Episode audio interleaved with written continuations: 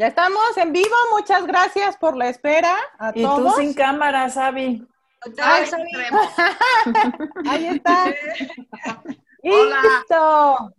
Hola, ya estamos todos Hola. con unos pequeños detallitos técnicos, pero ya estamos aquí con todos ustedes. Y hoy vamos a tener un cierre espectacular de este curso de hambre, apetito y saciedad, porque vamos a hacer nuestro programa de Nutrinetas en vivo y hoy vamos a hablar de las netas del hambre, el apetito y la saciedad. Estamos muy contentas. Mi nombre es Sabi Camacho, ya algunos de ustedes nos vieron en el curso. Y como este programa también lo vamos a subir directo, en cuanto terminemos, lo vamos a subir en YouTube para solucionar esos problemas técnicos, pues van a ver el sexto programa de las Nutrinetas hablando de lo que pasó esta semana. Así es. Eh, la primera que va a hablar es Edna, hablando un poco de las netas, del apetito, la saciedad y el hambre a nivel biológico. Edna, adelante. Así es. Bueno, pues buenas tardes a todos. Estamos muy contentos de estar cerrando en este día el curso online que hicimos ya por primera vez.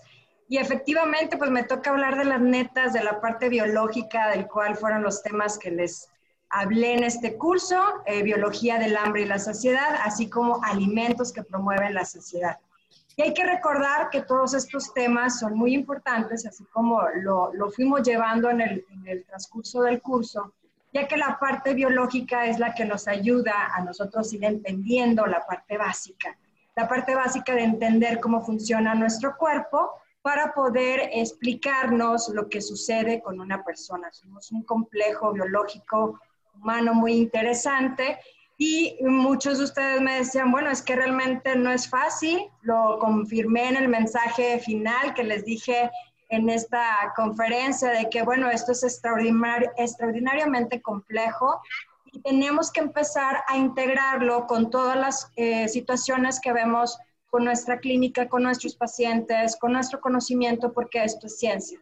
La ciencia de la nutrición nos involucra aprenderla de diferentes niveles y la biología es uno de los niveles que nos explica un poco la parte de la genética, la parte de la eh, situación molecular antes de llegar a nuestro apartado fisiopatológico y posteriormente a lo clínico. Entonces, ¿cuál fue uno de los puntos más importantes que yo le recalqué en este eh, tema? Principalmente es el hambre es un instinto de supervivencia. Eso fue un punto que también aclaramos mucho fue un punto el cual nos permite marcar cómo el tejido adiposo es una forma en que nos regula nuestro peso corporal a través de este instinto de supervivencia, por eso buscamos comida. Y el hambre nos impulsa a alimentarnos cuando el organismo lo requiere. Y pues es una forma que empezamos luego a identificar la segunda conferencia cuando ya les hablaba de alimentos, ya mucha gente me decía, ay, me queda más claro. Y pues claro, porque ya empezamos a aterrizar la información. Y es cuando entonces comprendemos por qué toda esta serie de macronutrientes efectivamente van a tener una respuesta diferente a todas estas señales hormonales de nuestros péptidos, de nuestras señales a nivel neurológico, que va a poder ayudarnos a estas eh, respuestas que queremos en una persona, que se sienta un cerebro feliz, cerebro contento porque llegó su disponibilidad alimentaria y es lo que nosotros buscamos de un conocimiento. Entonces recuerden, la neta es esta. La neta es que el nutriólogo cuando conoce los niveles para comprender todos estos procesos, es un nutriólogo que puede llegar a, a dar una muy buena intervención a sus pacientes porque nos fuimos de lo genético, lo molecular, lo fisiopatológico y nos vamos a ir aterrizando a lo clínico. Entonces, espero sus dudas. Ya tienen por ahí eh, algunas referencias de acuerdo a los resúmenes que hoy compartimos y estoy muy contenta, ya saben, de haberles explicado un poquito de esto que es para dar mucho más que hemos estado comentando. Cada uno de nuestros temas da para más, pero estoy al pendiente de todos sus comentarios también y sus dudas. Muchas gracias. Gracias, Edna. Vas, Claudia. Ahora, la, la, contraparte de, de, la biología, la conducta. Claro que no, Sabi, no es la contraparte, es parte de. Exacto. El resultado. Así es, o sea, ¿cómo crees? Uno de los resultados. Uno de los resultados. Bueno, yo estuve hablando en la semana sobre el tema de los aspectos psicobiológicos del apetito y no psicobiológicos, psicosociales más bien del apetito.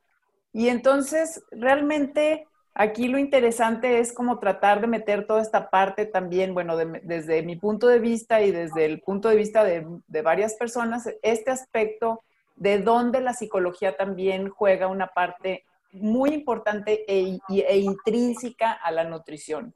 Acuérdense que hablamos de eh, al apetito como un proceso de selección y consumo de alimentos que se relaciona con tratar de mantener nuestro peso corporal. Entonces, cuando hablamos del apetito, estamos hablando generalmente de temas que tienen que ver con eh, problemas de sobrepeso u obesidad, ¿no? Y, si, recuerdan, y bueno, para los que no nos escucharon en el curso, eh, eh, hablamos sobre las diferencias individuales que existen en nuestro apetito. Entonces, el apetito tiene componentes que son genéticos, que son eh, psicológicos, que son fisiológicos y metabólicos. Y entonces todos estos componentes de alguna manera nos llevan a describir en, temas psicológicos cosas que les llamamos constructos, que serían como dentro de un marco teórico, eh, formas de comer que tenemos. Y dentro de esos constructos podemos definir em, unos rasgos del apetito que son predisposiciones estables para la comida y que representan también estas diferentes formas que tenemos nosotros de comer. Eh, hay, que, definir, o sea, muy claramente que los rasgos del apetito se pueden mover, medir, perdón, y que entonces las mediciones que tenemos del rasgo del apetito, o sea, no estamos hablando de cosas diferentes a lo que acaba de hablar eh, Edna, o sea, estamos hablando que estos rasgos, o sea, nada más Edna habló de toda la parte eh, biológica y molecular, etcétera. Aquí ya estamos como conceptualizándolo más teóricamente. Si los voy a medir, o sea, si voy a medir formas de comer, me puedo meter tanto al laboratorio y entonces puedo experimentalmente medir como neurobiológicamente, puedo medir sesiones individuales del apetito, de cómo como, eh, cuánto como y eso si eso me hace llenarme más, llenarme menos, comer más rápido, etcétera. Eso es importante saberlo, pero generalmente cuando hacemos estudios laboratoriales son bastante caros, nada más definen un episodio de comida. Entonces, lo que nos gustaría saber es cómo podemos saber cómo come la gente en general o cómo se relaciona con sus alimentos. Y eso lo hace, es mucho más fácil de hacer si lo haces a través de cuestionarios y de cuestionarios que lo miden psicométricamente. Entonces, acuérdense que los cuestionarios nos permiten también medir la conducta, que son herramientas como muy útiles para usar tanto a nivel individual como poblacional, pero sobre todo nos permiten conocer las asociaciones que podrían existir entre el apetito y, por ejemplo, el peso corporal y también otros indicadores de la salud. Acuérdense que si usamos este tipo de cuestionarios podemos nosotros eh, generar un perfil del apetito que nos puede dar la posibilidad de dar recomendaciones mucho más pues a la medida conductuales para manejar también eh, nuestro peso. Así es que esa es la neta de, la, de los aspectos psicosociales del apetito. Muy bien. Aquí hacer un, una pausa por si alguien ya cuando esté viendo este video dice de qué están hablando Arromamos las Nutrinetas, un curso de hambre, apetito y saciedad, en donde hablamos de lo biológico a lo conductual y hoy estamos retomando algunas eh, reflexiones que surgieron a lo largo de este curso para compartirlos con todas las personas que nos están viendo en el canal de YouTube. Areli, por favor, ¿cuáles son tus reflexiones y las netas sobre la saciedad? Hola, pues. Muchas gracias. Como algunos ya saben, yo soy pues ingeniero bioquímico. Entonces, mi, aportación a este curso ha sido desde la parte eh, molecular, desde la parte donde los alimentos se entienden eh, desde la parte química. Entonces, yo siempre he hablado de una experiencia que es muy cierta, o sea, el ser humano hoy por hoy se alimenta eh, no nada más por nutrirnos, en realidad nos, nos estamos súper acostumbrados a celebrar con comida, a tener todos los, los, aspectos positivos con comida y nos autopremiamos con comida. Entonces, tenemos percepciones sensoriales que se desarrollan desde que somos muy pequeños, desde que estamos este, eh, aprendiendo a comer y eso nos va conectando pues con, el, con, con nuestra cultura, con nuestra familia, pero también hemos eh, visto en esta parte del, del, curso y que es muy importante que la industria también nos ha apoyado en buena medida a traducir estas, estas señales positivas, a, enganchar más al, al, cliente, que somos todos nosotros, al consumo de alimentos, con, con, cosas que no podemos competir eh, de manera orgánica o de manera natural.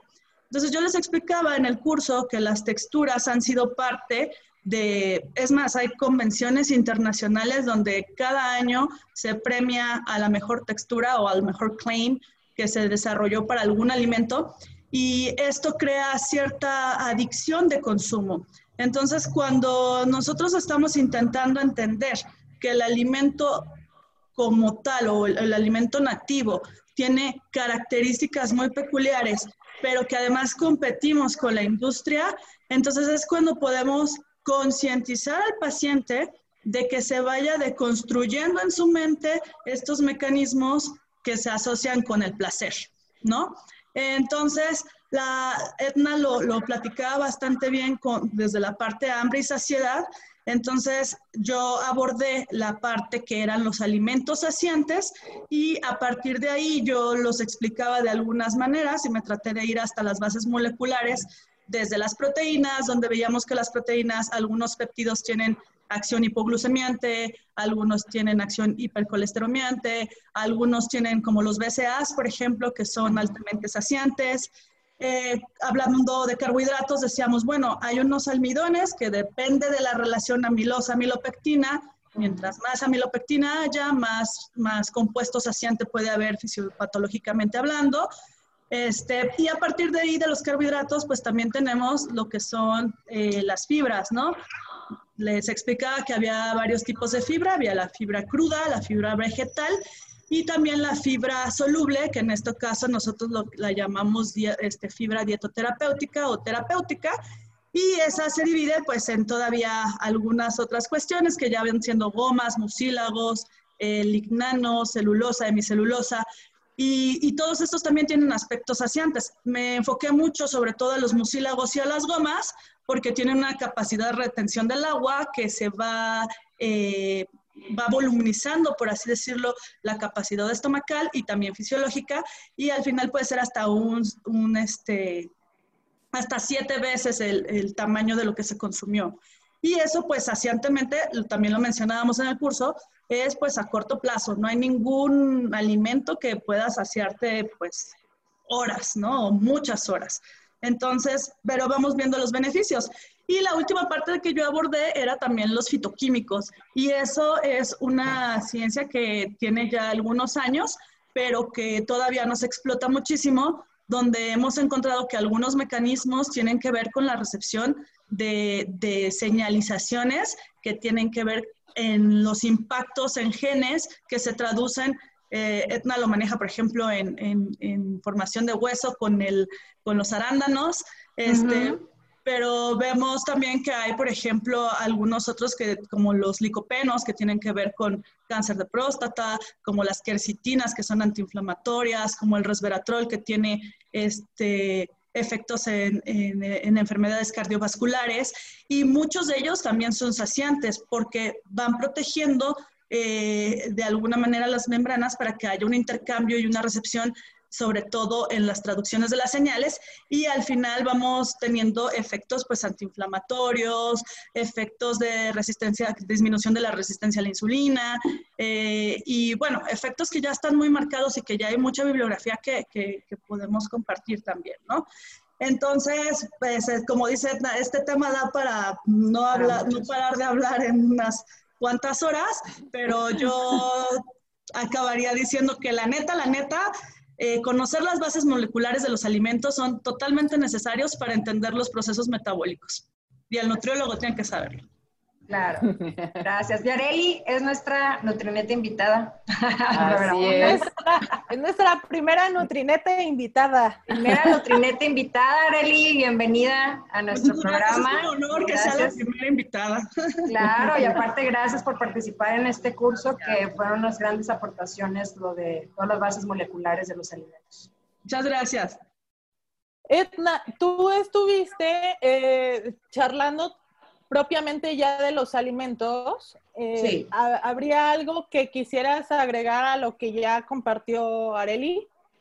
Pues precisamente eh, ahorita que yo les comentaba era, eh, era eso, o sea que ya existen hasta estudios donde efectivamente hay jerarquías de, de niveles de saciedad por cada uno de los macronutrimentos y además puntos como los que ahorita hablaba Areli, la parte de la micronutrición juega un papel muy interesante en todos estos aspectos moduladores, porque algo clave, bueno, ahorita yo les platicaba, donde el hambre es el mecanismo de supervivencia que tiene una persona a nivel biológico, la saciedad es lo que buscamos en un paciente o en una persona para que estos cambios metabólicos también se puedan dar, o sea, y que tú quieras que este cerebro esté contento y que lo aprendimos conociendo, bueno, muchas revisiones de literatura donde efectivamente nos hablaban, por ejemplo, de las proteínas como el, número uno de los efectos más saciantes, luego los hidratos de carbono no digeribles, que eran principalmente las fibras,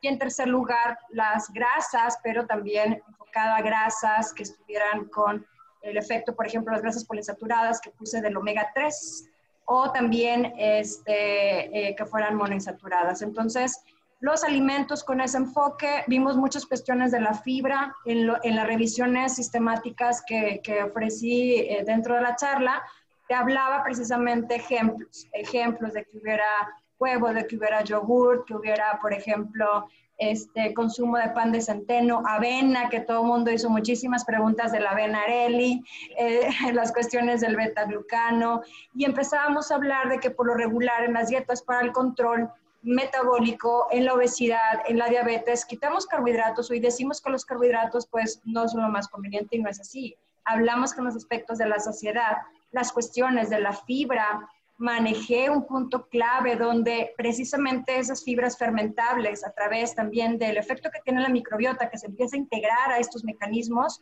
y sus fermentaciones a través de ciertos receptores y transportadores, veíamos que todos esos productos como los ácidos grasos de cadena corta que se estaban fermentando, el butirato, el propionato y acetato, tenían efectos metabólicos que hacían eso, esa característica eh, de mejora. Y otro punto clave era cuando hablábamos de péptidos gastrointestinales, que el comer fibra estaba mejorando la densidad y expresión de esos péptidos, tanto GLP-1 como péptido Y.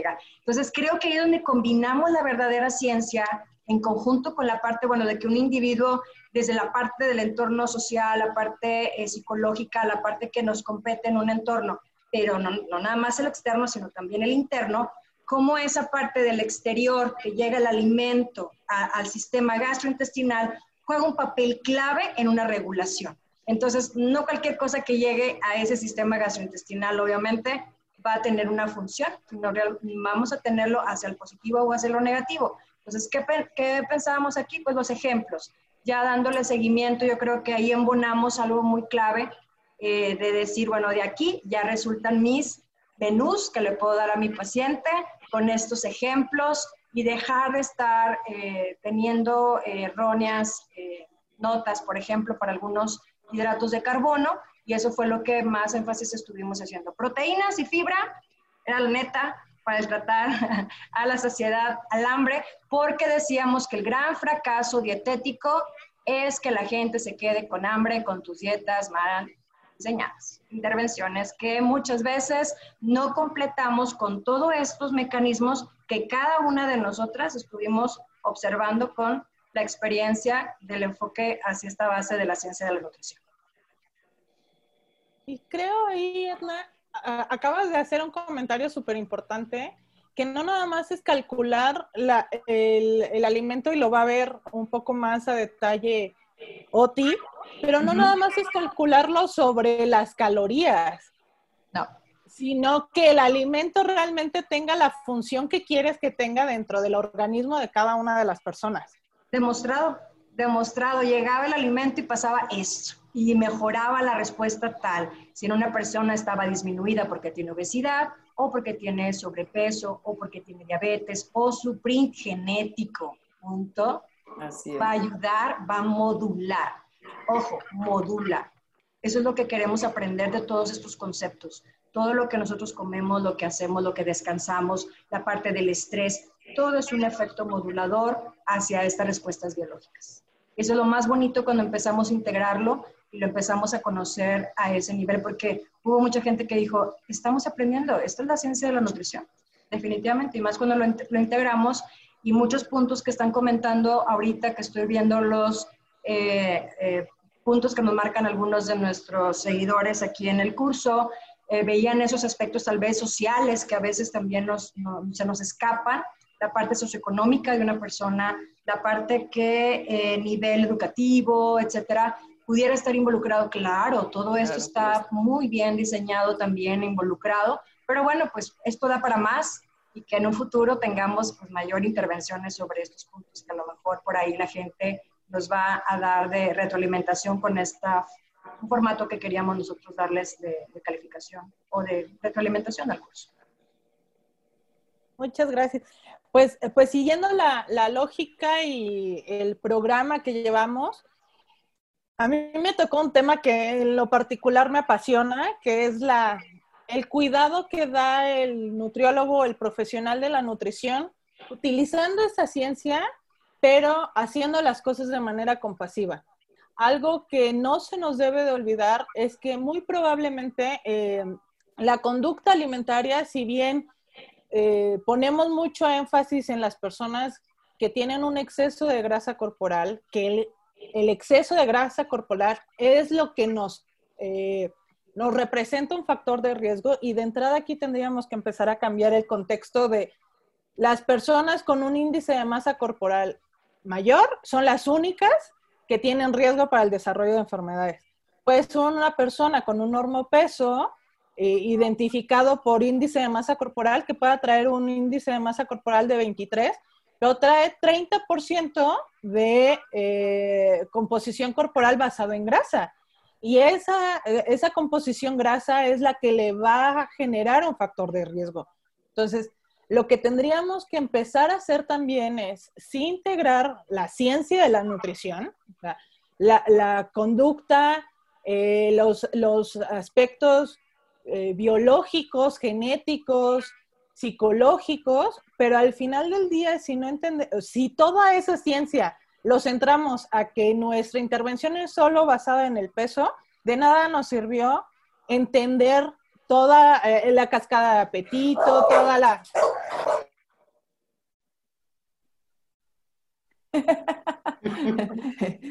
Estamos en casa. Así es. Para que vean que no andamos en la calle. Yo acá tengo el gato, mira, acá ya se viene el gato atrás acostado. Y entender que sí es importante tener, identificar cuáles son esos factores de riesgo, porque algo que, eh, que en la conversación escrita en el chat preguntaban es si la obesidad es o no una enfermedad. Por eso es que yo presenté desde la charla un, cambio en el paradigma de no pensar que la obesidad solo es la relación del peso con la estatura. El índice de masa corporal es un indicador, pero no puede ser el indicador. Y muchas veces en la intervención nutricial, el único indicador que utilizamos es el peso y es que la persona baje de peso o suba de peso para determinar que está bien. Algo que tendríamos que estar haciendo. Perdón, la intervención solo son calorías. Pues no. Exacto. Y, y, que tendríamos que estar utilizando ese pensamiento crítico de decir, ok, o sea, trae un índice de masa corporal elevado, ¿cómo está su composición corporal? Porque puede ser que traiga un porcentaje de grasa elevado, pero que también traiga un nivel muscular elevado y eso va a tener un menor riesgo en el desarrollo de otras enfermedades. Puede ser una persona sumamente delgada que no tiene músculo y eso va a representar también un riesgo, que era lo que en, otro momento y en otro, en otro programa hablaremos del tema de la sarcopenia que se está estudiando también en presencia de la obesidad. Y por eso es que, eh, que, que creo que una de las metas de la estigmatización es quitarle el peso al peso. El peso nada más es un indicador, pero no puede ser ni nuestro eje de trabajo como nutriólogos, ni la única meta con la que trabajemos con el paciente, porque inclusive hoy que estamos viviendo en un tema de contingencia en donde no podemos pesar al paciente, que lo, platicaba y lo reflexionaba Mariana, si nos centramos en que nuestra, nuestro trabajo, nuestra intervención es en el peso, entonces, si no tenemos frente al paciente, ¿no podemos hacer una intervención más allá? No. Por eso es importante quitarle peso al peso y tratar a la persona. Eso es algo que no se nos debe de olvidar, que somos personas cuidando personas, que las personas que llegan a consulta, que traen una alteración en la conducta alimentaria, ya sea por un exceso de masa eh, grasa o por un bajo peso, que lo pone en riesgo en, su salud, traen un tema ya eh, de historia de dietas, de regaños de otros profesionales. Se está viendo el tema de estigmatización durante el embarazo, que esto es sumamente delicado y qué bueno que se le esté poniendo ya foco a que sí tenemos que cuidar la ganancia de peso durante el embarazo, pero no tenemos que estigmatizar a la mujer y dar un, juicio al final solo por el, peso que pueda ganar eh, en, esta etapa. Entonces creo que la neta, al hablar de estigmatizaciones, recuperemos la esencia de la nutrición, sí desde la, desde la ciencia, pero la esencia al final es cuidar a la persona a través de una alimentación saludable. No juzguemos a las personas, no ataquemos a la persona y hagamos una reflexión pensando si hay un sesgo, una discriminación, un sesgo internalizado que, que al final del día esté afectando esa intervención y que de manera inconsciente no lo hemos eh, reflexionado y que a lo mejor esto puede estar haciendo más daño que bien en la intervención nutricia. Mariana, ¿tú cómo, tú cómo lo ves? con, con, el tema ya en línea.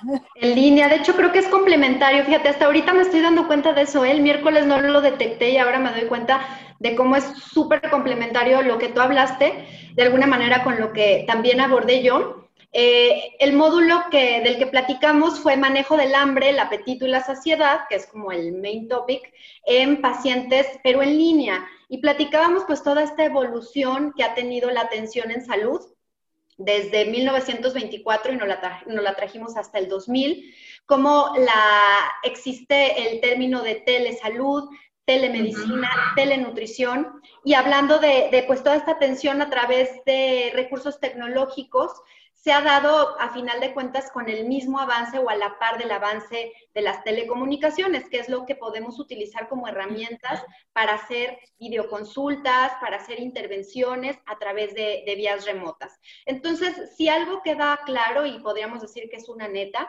es que la telenutrición existe, ¿sí? Eh, y que es una estrategia válida y efectiva para llevar a cabo el proceso de atención nutricia en distintos escenarios. El escenario que abordábamos el miércoles eran pacientes que viven con sobrepeso y obesidad, pues porque sobre todo estamos hablando de hambre, apetito y saciedad y son los, los, pacientes que principalmente van a tener problemas en la regulación de esto, ¿no? Por eso lo abordamos y lo orientamos mucho a ellos. Pero hay mucha investigación donde también se, se puede aplicar en distintas eh, enfermedades, en distintas condiciones, en distintas etapas de la vida también. Y algo que creo que es importante es reiterar el tema del pensamiento crítico, porque cada etapa, cada condición va a tener sus bemoles y van a tener ustedes que hacer adaptaciones a su consulta online, por supuesto, y va a depender mucho el tipo del paciente. Ahí comentaban unas de las preguntas, ¿no? Hablaban del paciente renal. Es que ahí entonces tendríamos que pensar en otras condiciones y ver entonces qué estrategias o qué herramientas nos podrían ayudar para ese paciente en particular.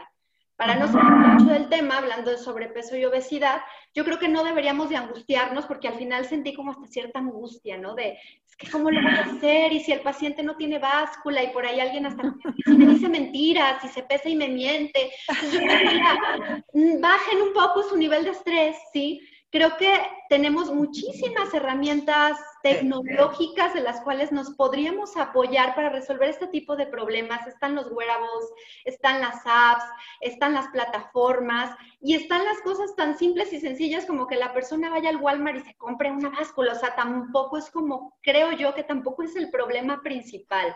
¿No? Entonces, eh, se puede hacer, es muy viable, y creo que en esta, en esta era tecnológica es todavía más viable y cada vez será más, porque vendrán más recursos que no existen y nos van a ayudar muchísimo a complementar esta parte. Pero yo sí los, los exhortaría a que se animaran, que lo probaran, porque tienen beneficios. El, el hecho de hacer telenutrición tiene beneficios y creo que son beneficios que van más allá de COVID-19. Yo me ponía a pensar también en el tema ambiental, ¿no? O sea, si logramos bajar el tráfico, pues también tenemos un impacto en el ambiente. O sea, creo que va mucho, mucho más allá.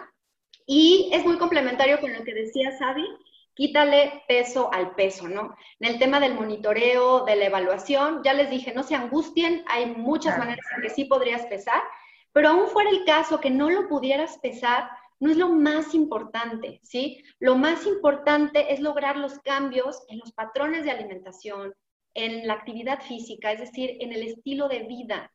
Y un ejemplo, y con esto quiero cerrar, ustedes imagínense un paciente, ¿no? Con, con obesidad, es un paciente que saben todo el perfil metabólico que tiene, el riesgo cardiovascular que tiene, la resistencia a la insulina, toda, toda, toda esta cascada de patologías que ya vienen integradas en la obesidad.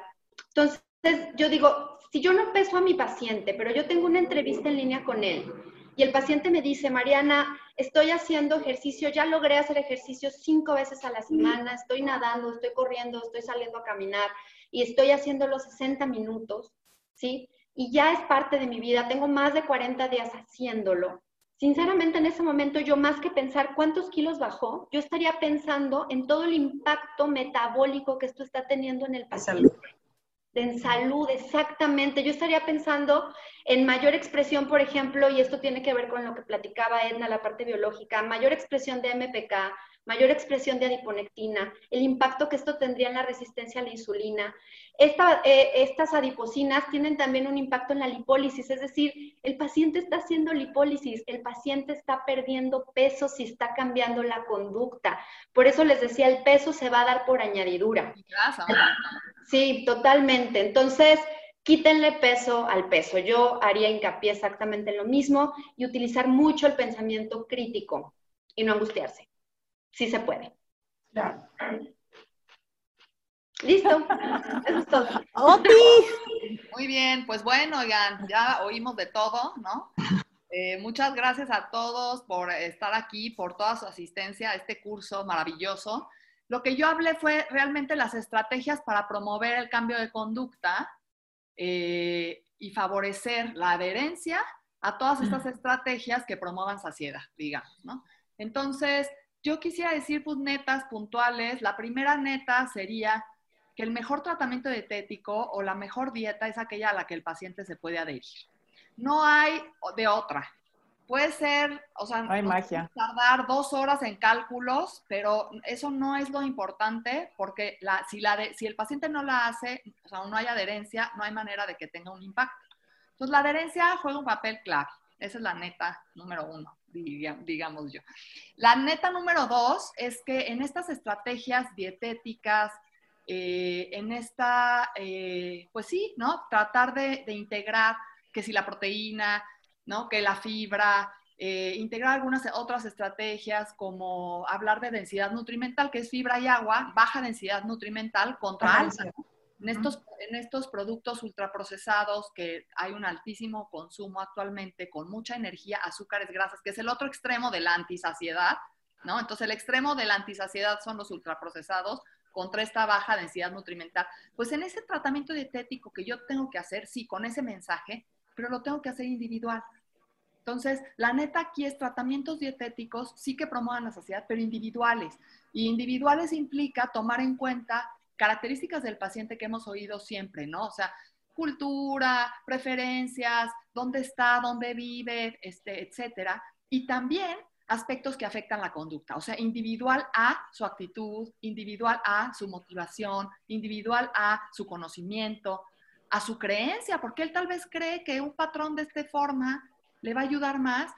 Y si en la evidencia nada más no está contraindicado, pues ¿por qué no darle un patrón en el que él cree, no? O ¿por qué no sí acercarme lo más posible a lo que él sí quiere hacer? Entonces, tomar en cuenta todos estos factores individuales es muy importante y, ha mostrado mejorar la adherencia también, ¿no? Eh, otra es más efectividad de las intervenciones dietéticas y de intervenciones de estilo de vida si uso estrategias conductuales. Eso está contundente en la evidencia. Si yo meto, y eso es consejería, o sea, cuando hablamos de consejería, que a veces suena como un término de moda, ¿no? La consejería. y estoy haciendo la misma intervención prescriptiva de calorías y es consejería. Pues no, no es término de moda, o sea, sí tiene una razón de ser. O sea, esta consejería es tal vez una intervención dietética, de actividad física, educativa, pero dentro de un contexto donde tome yo estrategias de cambio de conducta, ¿no? Entonces, estas estrategias que son muchas, automonitoreo, control de estímulos, red de apoyo social, eh, metas personales, ¿no? Todo esto está, eh, va a ser efectivo. Entonces, necesitamos integrar a nuestras intervenciones estrategias conductuales. Esa sería la otra meta. Y, se puede hacer en telenutrición. Y que puede Muy buen punto, exacto. Eh, y no necesito ahí demasiado, o sea, puede haber, puede haber el automonitoreo del resultado clínico, que es válido y es muy útil, el peso, la glucosa, pero si no lo tengo, puede haber automonitoreo de la conducta. O sea, hay muchas otras estrategias y muchas cosas que han probado ser, ser válidas y efectivas. Y necesitamos efectividad en las intervenciones. Entonces necesitamos meter esta parte conductual. Y para eso viene la siguiente neta y es nutriólogos, necesitamos tener competencias para la consejería y el cambio de conducta.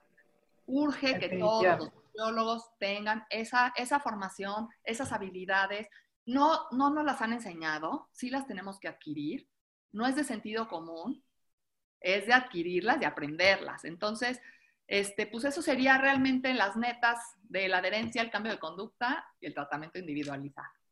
Ya tenemos material para el siguiente curso. Ya, ya dijo ahorita Oti. ¿Cuál, cuál?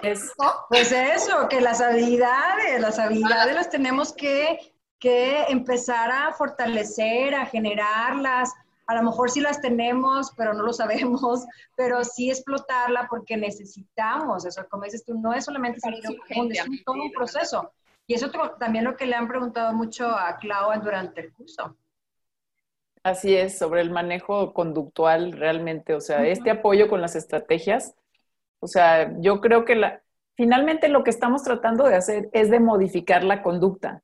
Entonces, podemos hablar hasta cansancio del aspecto genético y aunque heredemos lo que heredemos, o sea, lo que realmente nos va a llevar a cambiar no va a ser, si, o sea, si nos casamos con la idea de que, sabes, ya, o sea, me dijeron que yo tenía un gen este, para desarrollar este, obesidad o diabetes, entonces ya. eso me va a definir. No, o sea, hay muchos estudios que realmente, o sea, que sí señalan que cuando a alguien le dicen, ¿sabes qué? Tú tienes este gen, lo que hace, o sea, hasta, hasta que te digan que tienes un gen que te va a hacer daño o que te pudiera llevar, lo que haces con eso, e, esa información, es intentar cambiarla.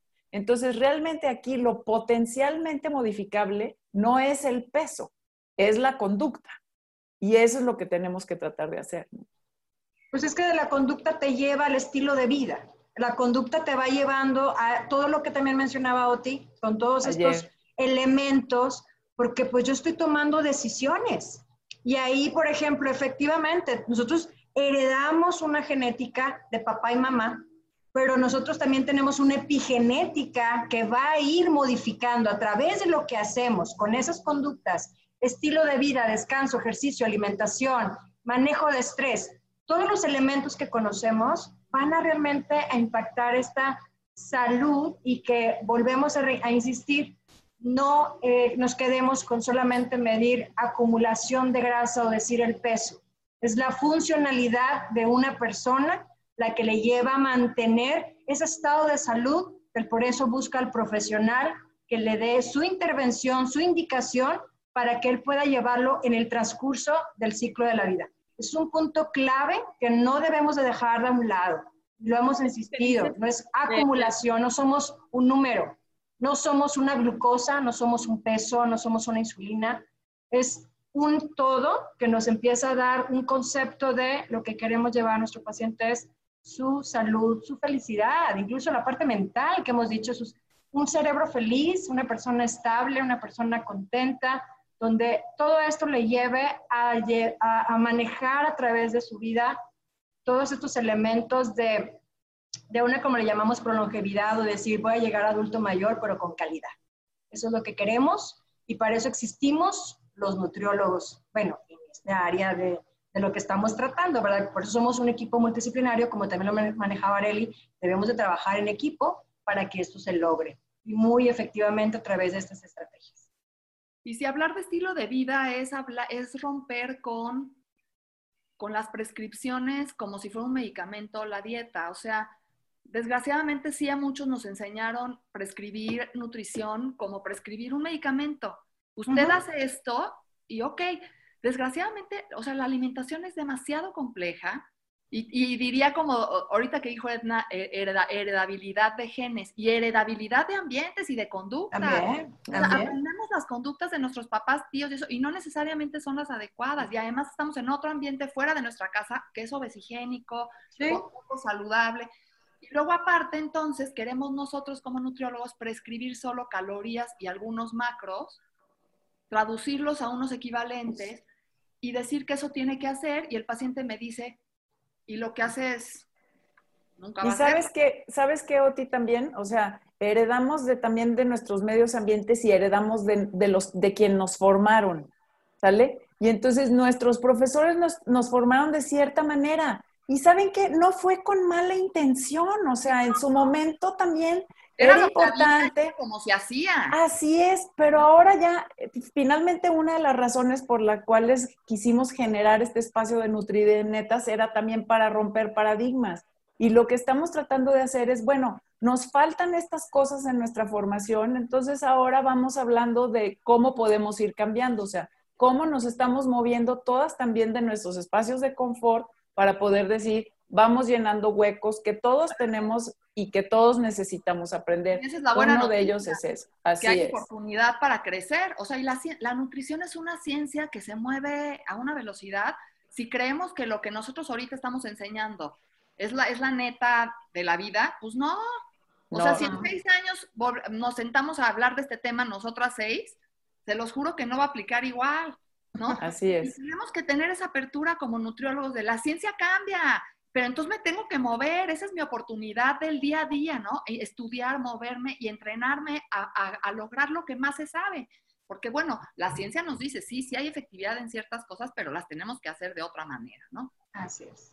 Y también ahí creo que, eh, eh, retomando un poco lo que dijo Claudia, eh, la intención de este, de este grupo, de este curso, del canal, no es hacernos famosas. O sea, creo que eh, eh, eh, es importante que, y, yo que trabajo en el, en el área de, de, comunicación y en la parte tecnológica y cómo utilizamos la comunicación, es darle una herramienta de empoderamiento al paciente, que el paciente deje de ser paciente esperando que nosotros como nutriólogos le resolvamos la vida porque en el momento en el que nosotros sentimos que le vamos a resolver la vida, empezamos a juzgar la vida del paciente y no es nuestro papel ni es nuestro lugar. En el establecer una conversación, así como lo estamos haciendo a través de medios digitales, a través de hacer un canal de YouTube y poder platicar de la, de la situación de la neta de la nutrición, no nada más desde el aspecto eh, profesional como nutriólogo, sino también darle esa cercanía al paciente, a la persona que quiere saber más de nutrición desde la ciencia y no una nutrición, una pseudociencia que le hace daño, o que le genera estigma, que le genera miedo, que le genera estrés, ansiedad. Es también acercar al paciente a un mejor control de decisiones, de decisiones tomadas eh, con base en la información, porque esa, es, esa información basada en evidencia generada por el propio profesional de la nutrición le va a permitir tener más herramientas de autocuidado, que eso es lo que queremos. Eh, algo que, platicaba yo también en la charla es el darle acceso y atención, información a las personas, no importando su talla.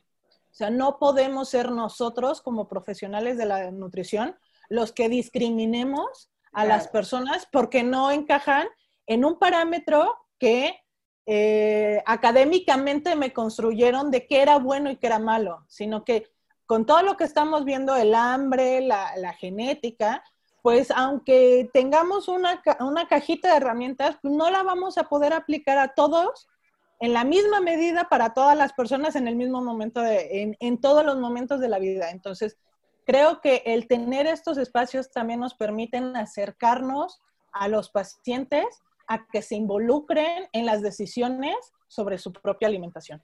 Sabi, ¿qué opinas del coaching nutricional como una estrategia para la adherencia al tratamiento? Sí, aquí lo están Estoy leyendo ahí podría tener un, un este, conflicto de interés porque tengo una formación en coaching nutricional y el coaching nutricional y la entre...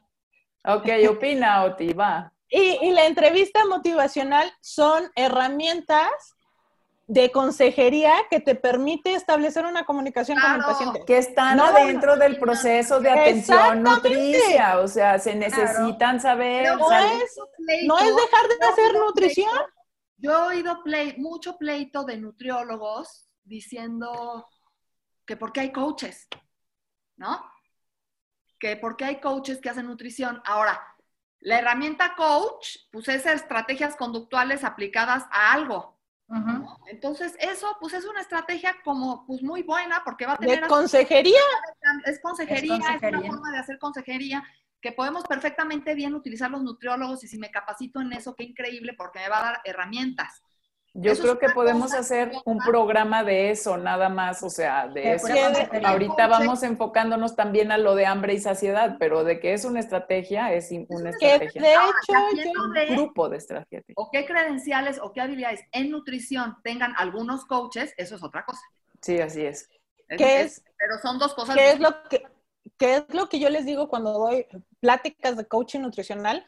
Un nutriólogo puede adquirir habilidades de coaching para su intervención nutricia, pero un coach por saber, por tener habilidades de coaching no es nutriólogo. No es nutriólogo. Y eso lo dice la academia también, sí. Exactamente, la Academia de Nutrición y Dietética de los Estados Unidos tiene un documento de postura sobre coaching nutricional.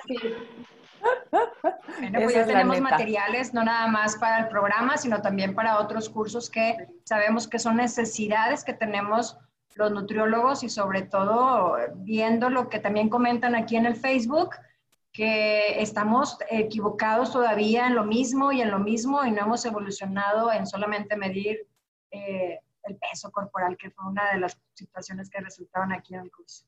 Pero ¿sabes qué? Yo creo que, algo que, que algo que puede sesgar o que puede estigmatizar, utilizando la palabra, es pensar que está mal. Tenemos que pensar fuera de la caja y pensar que si hemos hecho las cosas de la misma manera siempre y no nos da resultados, algo tenemos que cambiar. Y también quiero, la definición de locura. que también creo que es este, parte de mi tema, eh, y que por ahí todavía queda ese cabo suelto, es que también la industria ha ganado mucho terreno y la verdad es que no se han dado cuenta. O sea, seguimos consumiendo muchos alimentos que tienen que ver con el sentido de la, del gusto y va más allá de la voluntad y va más allá de la plática. O sea, ese es un, esa es una esfera todavía intocable hasta ahora donde, donde hay muchísimo, muchísimo en juego. Entonces yo creo que también esa, esa parte habría que integrarla. la, la, industria se, se, se, está colgando muchos, muchos beneficios a la salud y está pasando por alto muchas situaciones en la composición por ahorrarse costos, por ganarse clientes, por tener, fíjense, simplemente la, la, la industria de los niños, ¿no?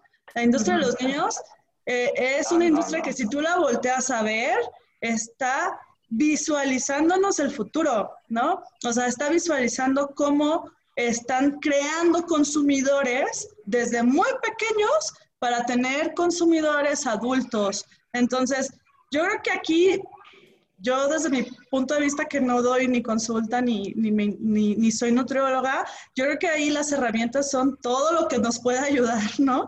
O les puede ayudar a, contrarrestar, contrarrestar los efectos este, de, de la globalización a individualizarlo con un paciente. Por supuesto. Pues bueno, pues ya vamos viendo. Vamos cerrando esto. No, si no, esto se hace eterno. Aquí le podemos. Si no, nos vamos a aventar otra semana hablando de hambre, apetito y saciedad. Pero muy bien todo lo que nos está comentando también Areli. Creo que es algo que también combina y concatena con lo que aterrizó acá Oti todos nos han dado algunos comentarios dentro de, esta charla que estamos teniendo, que efectivamente todos los temas que se tocaron en el curso fueron eh, hilándose uno tras otro para poder llegar a que esto sea práctico para tu este, consulta, si así lo quieres ver. Pero igualmente, como lo comentaba ahorita Clau, este programa que nosotros tenemos, todas somos académicas, eh, hacemos investigación, eh, buscamos que cambiemos nuestra manera de pensar, pequeños mensajes, pensamiento crítico, es lo que nos hace falta nada más para, ay, es verdad, esto me va a recordar que lo tengo que hacer, que lo tengo que volver a leer porque el conocimiento lo tengo. Entonces es bien importante que eh, retomemos todo esto. Gracias por todos sus comentarios. Estamos muy contentos de estar cerrando Ahora nuestro curso lo hicimos con mucho cariño, fue, como lo comentaba Claudia desde el principio, con una llamada, con una intención y creo que esta contingencia nos ha dado todas estas ideas para poderlas llevar a cabo. Y, y hay para más. Y la verdad, este, gracias por su confianza, por creer en este proyecto que tenemos nosotros, que tenemos menos de un, que un mes, eh, un mes, más o menos trabajando en Nutrinetas y pues vamos a ir viendo qué otras posibilidades tenemos con nuestra experiencia y lo que puede ir viniendo a futuro, lo que puede ir cambiando. Y gracias a todos, este, yo me voy muy contenta, gracias por compartir, un honor compartir con estas mujeronas, porque todas aportaron desde su experiencia profesional, su eh, calidad académica, esta eh, información que es muy valiosa. Lean el ebook y si hay todavía algo por ahí que quisieran, tengan dudas, aquí estamos para resolverlas. Muchas gracias y pues yo ya di mi mensaje. Los, este, los esperamos, estén pendientes de nuestras publicaciones y muchas gracias nuevamente por estar con nosotros y por seguirnos. E invitarlos al próximo programa. Así. ¿No? ¿De qué se va a tratar el próximo programa? Ah, pues ya está embarazo. Vamos a hablar sobre el embarazo. pero era nada más. Ah, ya se les andaba olvidando Nutrinetas. Ah, Vamos a hablar del embarazo, pero nos va, el embarazo es así como this big, ¿sale?